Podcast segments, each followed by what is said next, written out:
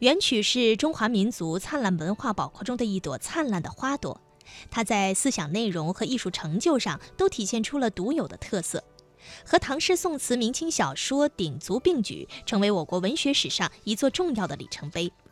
可以说呢，元代哈是元曲的鼎盛时期了。是的，一般来说呢，元杂剧和散曲是合称为元曲。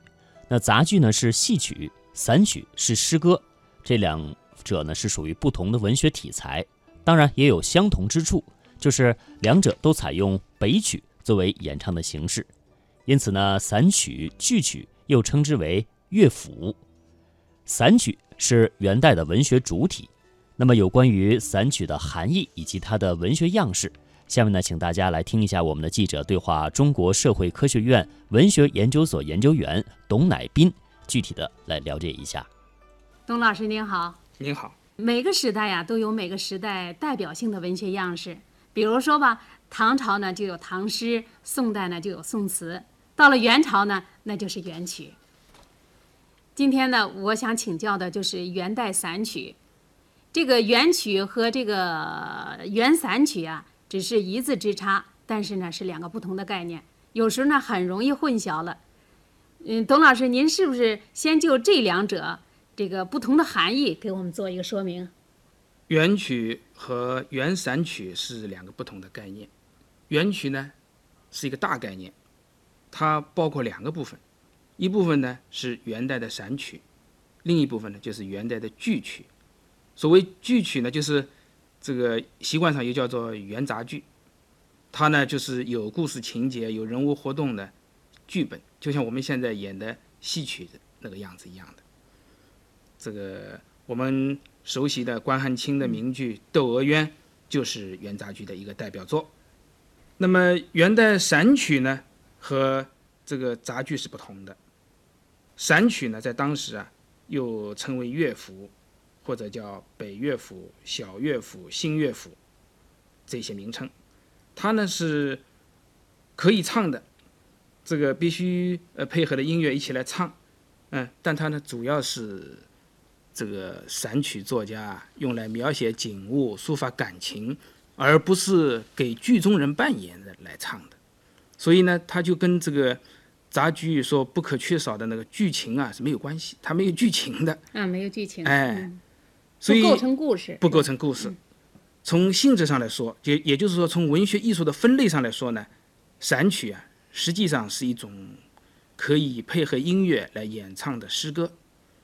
它不像剧曲那样是属于戏剧，它可以说是两个门类的东西。但是呢，总起来都叫元曲。嗯，元的就是散曲吧。这个从它产生和盛行的这个地区来分的话，它就可以分成。南方的叫南曲，北方的叫北曲，这两种。嗯，南曲和北曲。对，嗯，这个北曲呢，它流行于北方的地区。那么南曲跟它不同，南曲呢主要是在南方形成的，所以北曲跟南曲应该说严格的说来，应该说是两个概念。哦，哎，我想我们今天欣赏的这个元散曲吧，大概主要就是指的。北曲了，北曲，哎，元代总共只有九十年，这个现在保存下来的作品呢，呃，在隋树生先生编辑的《全元散曲》里边，还有二百二十位作者，小令呢有三千八百多篇，这个套数啊有四百七十多首，哦，这个应该说数量是不少了，因为它还因为战争啊，还散失了很多。对对对，就是刚才您谈到了这个散曲啊，实际上是可以。供演唱的这个诗歌，那么在我国呢，这个诗歌呢，披衣管弦呢，是有着悠久的历史传统的是吧？这个词好像同音乐的关系比诗还密切，因为呢，它是直接供演唱的，所以一般的人呢都认为呢，那散曲呢渊源于宋词。您觉得这个说法怎么样？这个说法嘛，也有一定的道理吧。这个中国诗歌啊，它一向从来啊，从它开始发生的时候啊，就跟音乐和舞蹈这两件事情是分不开的，分不开的。那么发展到宋词的时候呢，我们看到它这个形式啊，已经变成长短句了，是吧？大家都知道，中国诗歌原来古代最古的时候的形式呢，从两个字发展到四个字，从四个字一句啊，发展到五个字一句，由五个字一句发展到七个字一句。但是到了唐代的时候啊，唐代那个中晚唐的时候，特别是唐唐代末年的时候吧，就已经出现了长短句的诗歌。嗯，这种诗歌呢。是从民间的小曲小调那儿发展变化过来的，那么发展到宋代的时候呢，就成为一种在诗歌领域当中啊，成为一种非常主要的形式。因为大家都知道，这个五言诗、七言诗啊，写到后来啊，都这个好像是能够发挥这个诗人的才气才气的地方吧，都差不多了啊。长短句呢，就给他们创造了一个新的天地。嗯，所以。到了这个宋词的时候吧，就已经变成了这个长短句，而这个呢，实际上呢，这个元曲呢，也就是长短句，所以可以说从长短句这个角度来说，那么元曲啊是跟宋词吧是一脉相承的。另外呢，就是从演唱和作家创作的程序来说吧，元曲跟宋词也有相像的地方。这个我们知道，中国古代诗歌呢是都可以唱，但是诗歌的唱呢是诗人先写了一首诗，然后呢交给乐工去谱曲，然后来唱，就是先有诗，再有曲子，然后再唱。嗯。可是呢，词就不是这样了，词呢它是先有先有词牌，词牌，嗯，曲谱都已经定了，嗯，然后呢，词家写词的词人呢就根据这个。词牌的要求来填词，后填后填，嗯，后填词所以这个曲调是先有了，而且是基本上固定的。这个作家文人呢是根据这个曲调来写。嗯，在这一点上呢，词跟诗是不一样的，虽然都可以唱，对，但是它并不一样。对。可是呢，原曲呢跟词是一样的，对，都是根据曲谱来填上它的那个字，对，然后呢去给这个乐工去唱。所以在这一点上来说，从创作的程序，从演唱的这个程序来说啊，词跟曲呢也是一致的。嗯，从这个角度来说，所以我想总的来说吧，他们有很多共同点。嗯，这个所以呢，我觉得也可以这么说，说宋词啊，呃，是元曲的直接的源头，可以这么说。嗯嗯嗯。当然，这个词跟曲啊也有很多不同的地方。嗯嗯。呃，这个呢，我们下面再慢慢说。嗯，好。好，刚才我们听到的是专家为我们介绍了一下元散曲啊，同时也了解到了元曲的渊源。元曲呢，原本来自所谓的番曲胡乐，首先在民间流传，被称为是街市小令或村坊小调。元代以来，它先后在大都，也就是今天的北京，还有临安，也就是今天的杭州为中心的南北广袤地区流传开来。有人认为，从现今的意义上来说，元杂剧的成就和影响远远超过了散曲，因此也有人以元曲单指杂剧，元曲也就是元代戏曲。那杂剧呢，在宋代是以滑稽搞笑作为特点的一种表演的形式，元代发展成了戏曲的形式。每本是以四折为主，在开头或者是中间啊，另外加气字哈。每折呢用同宫调同韵的。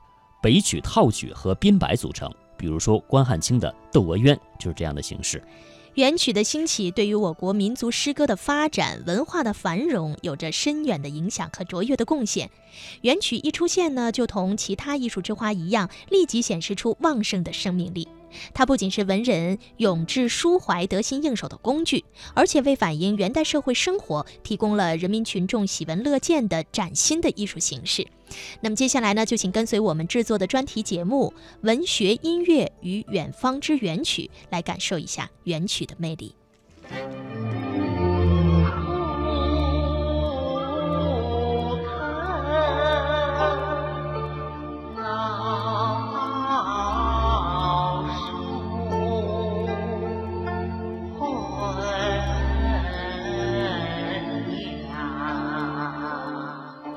您现在听到的这首散曲作品《天净沙·秋思》，是元曲作家马致远创作的小令。作为中华民族文化宝库中一朵灿烂的花朵，元曲一出现，就同其他艺术之花一样，显示出旺盛的生命力，不仅成为文人永志抒怀、得心应手的工具，也为反映元代社会生活提供了人民群众喜闻乐见的崭新的艺术形式，成为广大人民群众最喜爱的文艺形式之一。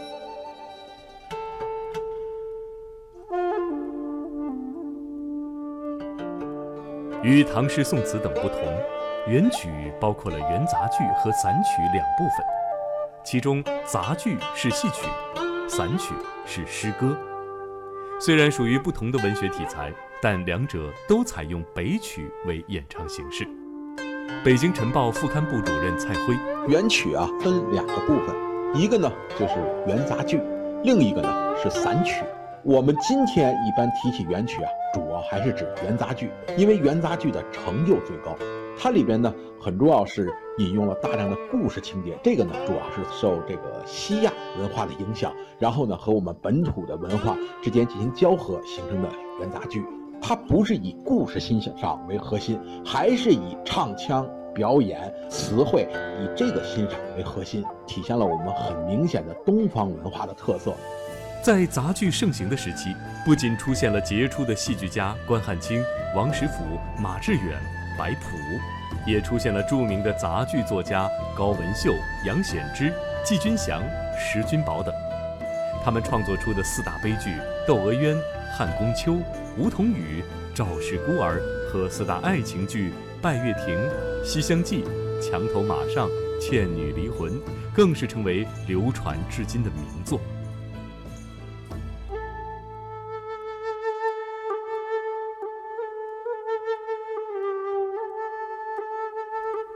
除了杂剧，散曲作为元曲的另一组成部分，是金元时期北方兴起的可和着乐曲歌唱的一种新型抒情诗体。在体式上，散曲大体上可以分为小令和套数两种。所谓小令，就是指独立的单曲，即每首小令由一支曲子组成；套数又称散套，是连贯成套的曲子，每套至少有两首曲子。多则由几十曲组成。虽然元曲的表现力强，艺术性也特别高，但可惜的是，这种经典的文学形式却由于其本身的演唱体制、音乐体制与剧本结构间的种种弊端等原因，被人们所遗忘。北京晨报副刊部主任蔡辉：相对来说，它是比较矮板的。就是它的程式要求非常严格，比如说这个该怎么唱，那个该怎么唱，然后人物比较少，都得切成四折，容纳不了太大的故事。但是后来随着这个元杂曲啊，它这个音乐丢失啊，包括呃各种各样的影响，所以呃后来呢，它就和其他的音乐进行融合，套在其他音乐里边，这个就形成了昆曲，包括很多地方的戏剧都是受这儿来的。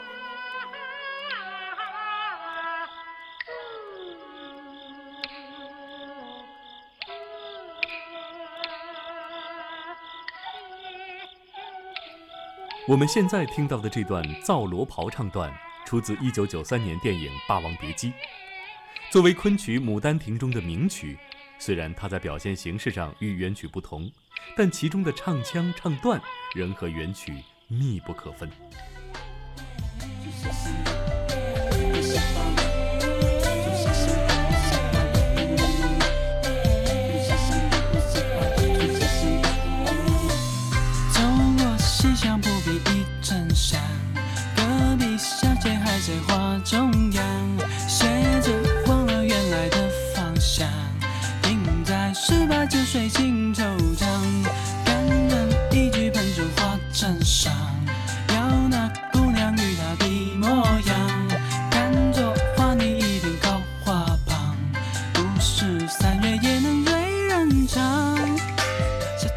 戏曲传承，一批年轻的音乐人也没有忘记元曲这一传统文化，并通过不断的钻研，将其精华运用到自己的作品中。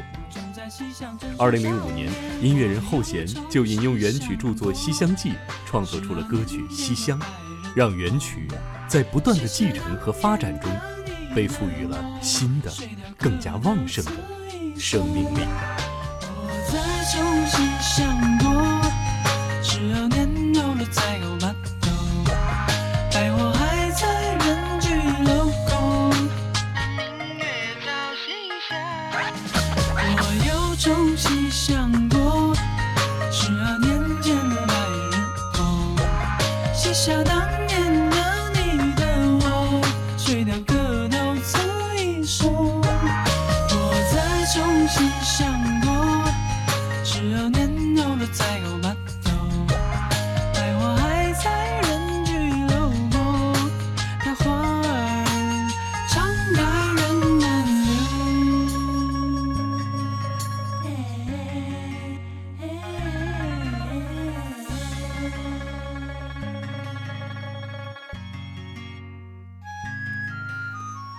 刚才呢，我们是通过部分音乐感受了一下元曲的魅力。元曲的宫调是各具声情，音乐韵律都是可以从宫调当中显现出来。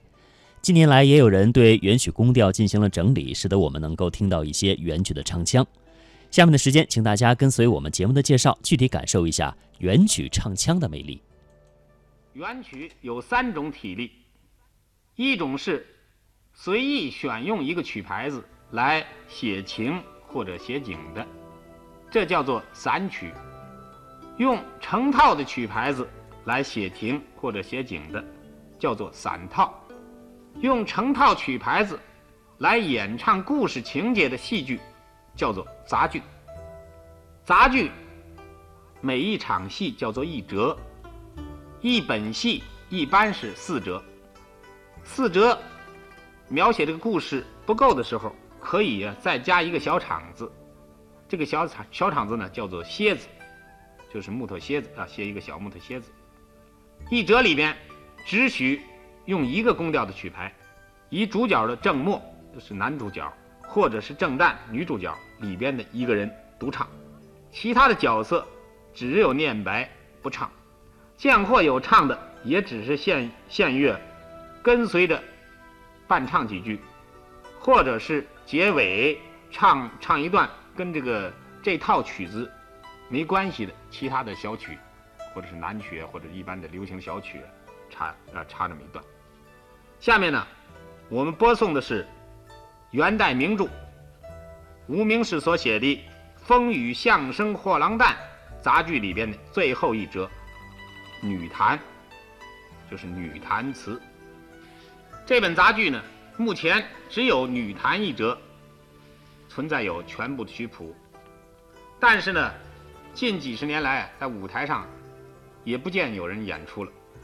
全折用的是《九转货郎儿》一套曲牌，这套曲牌呢，也是北曲里边非常激昂慷慨、富于叙述性的一呃一套曲调。特别是在转调的变化上，运用的非常灵活巧妙。像第五转里边中间的，随着唱词的情感，恰便似介子推在绵山，恰便似子房烧了连云栈，这些句子虽然在曲谱上并没有转调，实际上呢，本身旋律已经移高了四度，而且这种转调关系一直贯穿到第六转。大家可以通过录音来啊听一下。最巧妙的是六转结尾那个句子，原来是降一调的，嗦啦嗦哆来发咪来哆，小香水莫吐。到第七转突然间转为低调，这样的一度转调，由于旋律的运用的灵活自然。第七转一开始是瑞咪哆西拉咪嗦啦嗦发咪嗦瑞咪，河岸上河水江花，嗦啦嗦哆瑞发咪瑞哆瑞咪哆西拉，这样的一度转调，使人的听起来觉得非常流畅舒舒啊。很舒服，毫不生硬。这呢，的确是啊，可以看到经过古人千锤百炼，在实践上不断丰富了曲调。我们另一部戏曲名著，就是《长生殿传奇》里边的有一折叫做残词，就是说啊，唐明皇的一个老乐工李龟年，在安禄山啊变乱以后，流落在江南卖唱。这一折呢，从他的文字结构。到音乐旋律完全是模仿这个女弹货郎旦，这这一套格式。这个长生殿弹词，在今天还流传在昆曲舞台上，是并且还是这个很有名的一个剧目。但是女弹呢，这个好多好多年没人唱了。那么这样就可见这套曲牌子是相当优美动人的了。下面就请大家来听一段北方昆曲剧院老艺人白云生同志演唱的《货郎旦》女弹里边的一三四五六七这几转。第一转是准备说唱李家故事的一段引子，他的唱词是：也不唱韩元帅偷营劫寨，也不唱汉司马陈言献策。这个策在北曲念柴，也不唱乌鹅云雨楚阳台，也不唱梁山伯，也不唱祝英台，只唱那娶小妇的长安李秀才。也不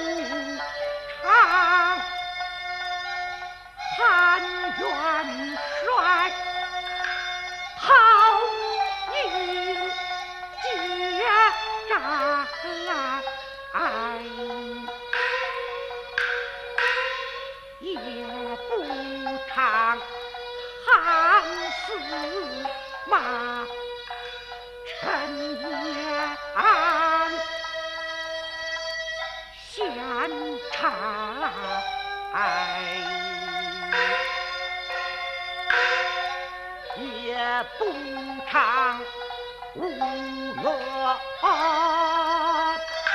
云雨楚阳台。